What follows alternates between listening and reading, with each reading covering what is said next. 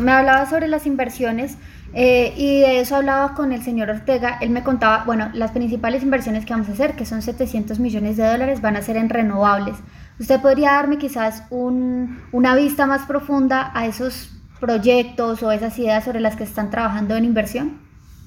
Sí, mira, eh, básicamente hoy tenemos, eh, para ponerlo un poco en, en orden,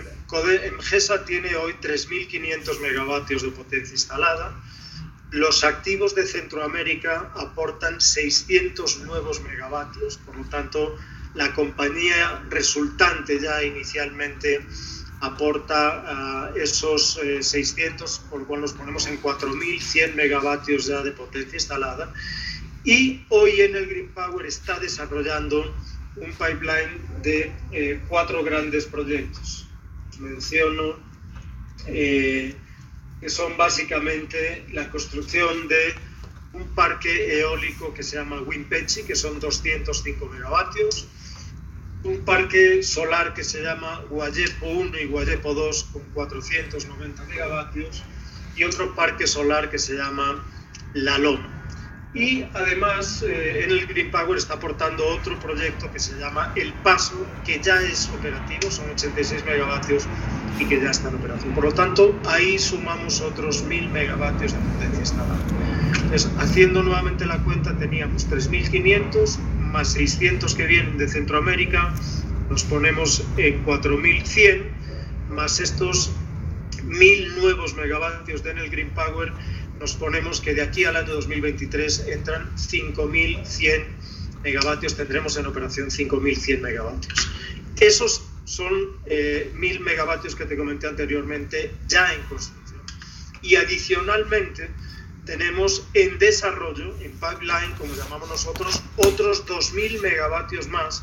que podemos eh, estar ejecutando, que podemos estar pensando en función ya pues, de los análisis eh, de posibilidades técnicas y desarrollos de ingeniería en los próximos años a partir del año 2023. Así que estamos hablando pues, de 5.000 megavatios al año 2023 y 2.000 nuevos megavatios que podrían entrar en operación en función de, su desarrollo. Todo eso implica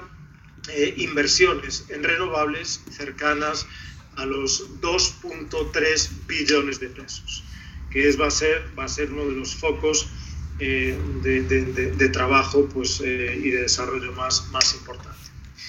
Y por otro lado, por otro lado pues están las inversiones que vamos a seguir desarrollando desde las actuales en GESI y Codensa, pero que obviamente estarán en la nueva compañía en el Colombia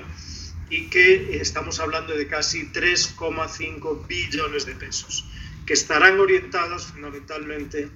en lo que es la automatización y digitalización de la red, eh, lo que tiene que ver también con la construcción de la petarca NOAS, eh, que supondrá más de 122 mil millones de pesos de inversión,